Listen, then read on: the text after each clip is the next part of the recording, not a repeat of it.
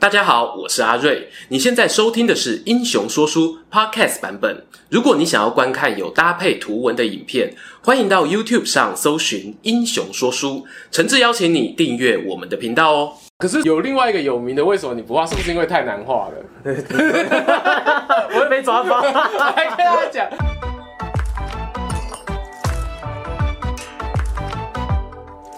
Hello，英雄说书的观众朋友，你们好！哎，又到了我们轻松聊历史、欢乐讲干话，不是啊，欢乐特别企划的时间啦。这个特别企划呢，照惯例哦，就由我说书人阿瑞以及我们的小帮手 Adam，耶，我要出来了。由我们两位呢来为大家哦主持这一次的节目啦。啊，听说今天的这次的节目是中国历史上的五位暴君，因为我到现在哦还不知道我们的五位暴君是什么。听说这次特别了，这次我们下重本。动用了前所未有的高科技技术，我们要进行一个叫做“你画我猜”，好，让我来去猜到底是哪五位暴君的这个活动。哎，那到底怎么进行啊？由我这边准备五位中国暴君的谜题，那待会会请阿瑞从我们精美的图画中，依据每张的线索，猜出这张画描述的中国暴君是谁。所以那五个画都是 Alan 自己亲笔画的嘛，对不对？对，我还蛮有信心的啦，还蛮有信心的。好，待会呢，大家看到那个图画的时候呢，哎，不妨也在荧幕前面来猜看看，看你能不能猜到这到底是哪一位人物呢？好了，废话不多说，我们现在就进入第一道题。你画了三格漫画，应该分别是在讲三件事情哦。没错。好，最左边那一个，我看到有个人在泡温泉。中间那一个呢，有个人在砍，拿着那个菜刀在剁肉。哎，对，我在在剁肉。好，然后最右边那一个的图，呃，有一个人拿着小匕首。原本我在想说是头发，可是后来呢，我看到它中间有个心脏。所以应该是心脏飞走了。前两个我其实不太确定啊，但是你讲到挖心脏这一个，我马上就有灵感了。这一个皇帝暴君呢，应该是商纣王。对，没错，商纣王。那商纣王的故事里面最经典的那一个就是比干挖心嘛。对，那传说中他有一个他很宠爱的大臣，然后这大臣因为名气非常的旺，帝辛呢他就要求这个大臣说，哎，听说哈好人的心呐、啊、会有七个窍孔，那就要人把他的心挖出来看看。对，是一个非常残忍也很经典在《封神演义》里面的故事。可是呢，你的 左边那两个图就让我很好奇了，到底为什么是泡温泉，还有在那个切猪肉？第一个其实不是温泉，第一个不是温泉啊，第一个是什么？他脸还红红的。对对对，那 你有看到他树上掉了什么吗？猪腿吗？对，它是肉哦，肉，所以好，对，他在泡，他在泡一个池塘嘛，那什么池肉？什么？哦，酒池肉林。对对，酒池哦，酒池肉林的故事，好好。所以中间其实那个脸红红的是皇帝，对对对，是是我们纣王。好，那这中间那个嘞，剁肉的海行，他把伯邑考剁成肉酱，然后再给周文王吃啊，然后问他是给好，所以这算是简单啦，easy。这难度应该是一颗星啊，一颗星，对，难度一颗星。好，第二张图也是三个看图说故事。哎呦，阿瑞，你看到了什么？连环漫画，这个我最喜欢看。对，第一个呢是一艘黄金梅利号吧，就是那个，对，看起来就是海贼王。然后，但是有一个重点，他看到太阳。可是我要确认一下，这个是日出还是日落？呃，这个不是不是重点，这么重点吗？这么重点吗？它好像哪里应该很重要啊。好，那再来中间这一张图，看起来像是一个生产线，可是有有一个重点，我觉得你左边画了很多书，没错，对，画了很多书，然后书旁边有火在烧，我不用 看第三张了啦，不要看，超明显。这就是焚书坑儒的那个典故嘛，他就是我们的秦始皇。所以我看一下，这样子的话，右边那个长城也不例外啦。那第一张图还是要跟大家说一下，第一张图坐在船上，然后航行。我刚我还没看第二张，我看到第一张，其实我就在想说，如果是秦始皇的话，嗯、那他应该是去传说中航行去日本。对对对对对对。所以我在想说，要先确认那太阳。哦，原来是这个，原来是这个意思。你完全没有感觉吗？没有。好好，没关系。那第二题，我觉得这个难度应该也算是一颗星，一颗星，对，一颗星。刚前面第一个商纣王搞不好是一点五啦。对，我看到这个之后，因为更简单了，对，这个是一颗星，下修标准。好，标准下修了。好，我们来看一下第三章，会不会越来越简单？好，第三章，这个难度应该比较高一点了。哎，中间有一个人，他被那个三匹马拉住了，这就是传说中五马分尸的典故。然后右边这边有一个人被绑住了，然后身上放一个旗子。我觉得，因为五马分尸的典故，其实我第一个想到的受害者是商鞅。可是商鞅是秦国人啊，我们刚刚已经猜过秦始皇了，需要点提示吗？对对，我现在需要点提示。好，来，我提先提先提示他的朝代。好，在三国时期。哦，是三国时期。然后是东吴。那你这个画的，我觉得少画一个东西。好，你讲三国时期东吴皇帝，那我就一定会猜，因为东吴的灭国之君是孙皓嘛。对，没错，孙皓。可是孙皓有另外一个有名的，为什么你不画？是不是因为太难画了？我也没抓包。我还跟大家讲，因为镜头前面的观众朋友，大家讲到那个三国时期的那个孙浩，大家一定会想到他最有名的就是会挖人家眼睛，对，还会剥人家的面皮，像那个电影变脸一样。对，所以。不过孙浩这个人啊，他虽然是暴君哦，哎，Alan 在画这个的时候啊，你自己有没有查到一些关于孙浩他跟暴君不一样的一个描述？根据维基上面说，前面开放粮食救济穷人啊，或者是放生宫内的珍奇异兽，好像都是比较开明、比较友善的一个描述。但他后到后面好像就。稍微走中了一点点，招奸体啊！对，招奸体啊，招奸体，还真的是看维基上面，没错。其实这边不能说是平反啦，我们未来还会拍孙浩的影片。那这边既然讲到了呢，我稍微约略提一下，孙浩他早期在还没有呃当太子之前呢。他原本在地方治理的这个经验哦，算是相当得到民心。对，可是他接班成为太子，然后到他当上皇帝之后，他第一件事情就是大杀那个大臣。这件事情其实让很多人觉得说他是一个暴君的开始。对啊，不过呢，这里呢，我觉得比较奇妙的一点就是，当你如果仔细去看吴书当中的记载，你会发现孙浩他杀的那些大臣。往往都是跟他派系利益比较比较对立一点，嘿，比较对立的，就是有可能会危及到他统治权的人。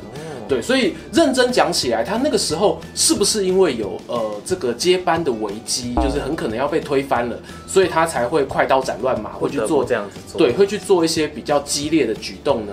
其实我们就要看之后孙浩的影片。好，欢迎大家订阅、分享、小铃铛按下去哦。又挖了一个坑，我们到时候影片再见。你那个，你是不是灵感没了？现在变成原本是三张，三张变两张，三张变两张，第五第五张图变成一张。呃，右边呢，它有一只很可爱的狗吃狗肉，但是吃狗肉这个东西，我不太觉得它到底算不算什么暴行，我也没有印象历史上哪个皇帝吃狗肉。他他一个重点应该是还有还有这个人。哦，好，我还是不知道，我 还是不知道，还是不知道。但是左边那张图仿佛就是个中国时候的罗宾汉，可是这边 瞄准斗宅，对，他是瞄准一个人斗宅在射。我会猜南北朝时候的皇帝啦，我想说北边北朝那个时候外族比较多，可能是北齐或北周的皇帝。噔噔，不是，不是吗？不是，那是谁？南朝宋的刘裕。南朝宋的刘裕，南朝宋有昏君哦。等下，这边观众朋友，因为南朝宋基本上它是一个我们比较不熟悉的朝代，我有必要做一个介绍。大家很熟三国，三国再来之后是西晋，西晋再来之后呢，八王之乱往南边跑，变成东晋，东晋再来之后呢，就是我们所谓的南北朝时期的南朝。南朝有宋齐梁陈，宋呢是他们的第一个朝代。那南朝宋的开国君主叫做刘裕。那刚才 Alan 说，这是南朝宋的最后一位君主，很巧哦，名字也叫刘裕，是日历裕。哇，你居然可以找到这么冷门 的 刘裕冷门的那个。好，那我大概大概知道刘裕，因为他是一个年纪比较轻的一个皇帝啦。他即位的时候才十岁，因为年纪轻嘛，然后童心未泯，少年心性，比较贪玩一点。对，比较贪玩，所以说他就有把一些大臣会找来当他玩伴的这些举止。那也因为这个关系，所以他有留下拿弓箭会去射大臣的斗宅。那个大臣叫什么名字？这个大臣叫萧道成，他是南朝齐的开国皇帝，宋齐梁陈的齐啦。对对，对，对。可是右边这一个，我真的就是不知道，我真的就不知道到底是怎么回事，为什么会有狗？因为刘裕这个皇帝，他就童心未泯。他这一天呢，他到了一间寺庙，偷了一只狗，然后再跑到了这个道人他的住所，请他把狗料理，把它煮成一道菜，让皇帝配酒吃。哇塞，五菜单料理。对，五菜单料理。吃饱喝足，回到宫里面的时候，他已经喝醉了。那喝醉的当下呢，就有一位亲信，平常就对他非常的不满，嗯、然后就趁机把他暗杀掉了。啊，对，这个小皇帝他知道错了，他以后应该不会再犯。在上天知道。好，来，我们帮这一位南朝宋的末代皇帝啊，对他，致上一曲同情之泪啊。哇，好，第五题这张图，哎呦。还好啦，也是两张啦，两张啦，没有没有精简成一张，没有精简成一张，是不是？好，我来看一下，来左边呢是一个很大的这个楼船，对，然后右边是很多马，很多骑兵从那个皇宫里冲出来，然后皇帝的头上有个小泡泡，里面有个黑人，他其实是个食品。啊，人参？啊。我知道了，我知道，我知道。好，那这答案呼之欲出啊！各位观众朋友，你猜到了吗？来讲一下。左边那个楼船呢？这个它是航行在这个河上哦，所以它应该是大运河。然后皇帝心里想的人生，人生大家现在想到就是呃朝鲜半岛的特产。所以说他应该是准备要是出兵去打朝鲜半岛那个时候的王朝，没错。那这个时候呢，这样子的一个皇帝，如果这样子兜起来，没有猜错，应该就是隋炀帝啦。噔噔，对了，还好还好还好还好，哇，这人生应该画的还不错。你不知道小黑人吗？你不讲，我以为什么矮灵记哦，矮黑人。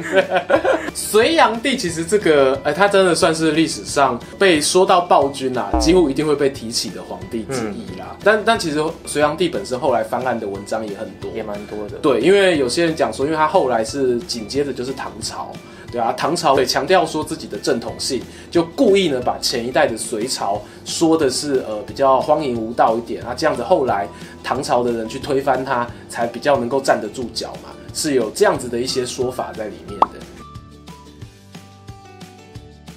好。我们今天这个五题的这个答案，不知道正确率多少？第一个商纣王嘛，秦始皇、孙浩、隋炀帝，五个中四个，哎，还不错，还不错。啊、没有啦，没有。这个我我自己讲，孙浩那个有提示，算零点五就好。零点五，零。我们做人不要太自满。对对对，三点五，三点五，三点五分还可以啊。不知道观众朋友你答对几个呢？哦欢迎在下方留言跟我们说一下哈。那阿瑞有没有觉得今天的这五个暴君有没有哪些共通点？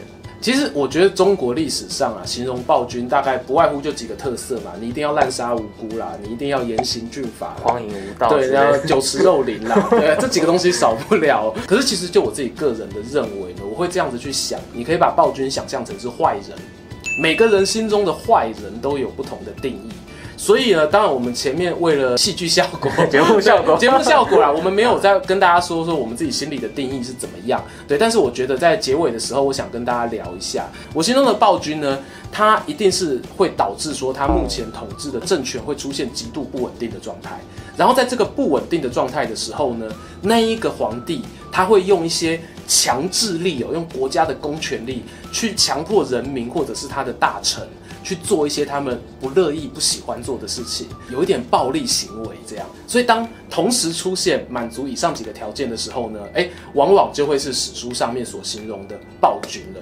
可是要特别强调哦，一个国家它会出现政权的不稳定。这个不完全是因为暴力行为产生的。如果要很简单的说，我觉得国家政权不稳定呢，有三个很重要的东西。第一个部分的话，就是这个皇帝本身的威望。那通常他是透过打仗啊，或是什么来达成的。那另外一个就是他们国内的经济产能。那最后一个就是呃文化教育面的部分。那这个也包含到皇帝自己的儿女的教育啊，或者是国家考试科举的教育啊。这个三角形，你如果有一个角崩坏，哇，那就很危险。两个角坏掉，那大部分就 key 掉了，那 三个三个角都没有的话呢，那你那个暴君哦就当之无愧，所以这基本上啊，这是我自己个人的一个想法啦。那也希望说未来有机会呢，可以再深入哦来聊聊这一个话题。那希望说今天这个节目的主题呢，能够让大家听得开心，觉得有趣。那特别提醒一下大家，我们下个月的历史大排名的计划，我们的大调查投票又要开始啊！我会把投票的表单呢放在我们影片下方的说明文字连接。那欢迎各位观众朋友都可以去踊跃投票一下，那这样子就可以投出你自己心目中最理想的一个人选了。那最后呢，当然还是要邀请大家可以订阅、分享、打开小铃铛哦，让我们的英雄说书频道能够带给大家更多精彩的影片。我是说书人阿瑞，我是 Allen，我们下次再见，拜拜。喜欢今天的故事吗？英雄说书需要你的支持，让好故事被更多人听到。动动手指订阅我们频道，打开小铃铛，选择接收全部消息，这对创作者的帮助非常非常大。如果你还想要给我们更多鼓励，也可以扫描加入会员 QR code，用每个月一杯咖啡的钱赞助我们的内容创作。这里是英雄说书，我们下次再见，拜拜。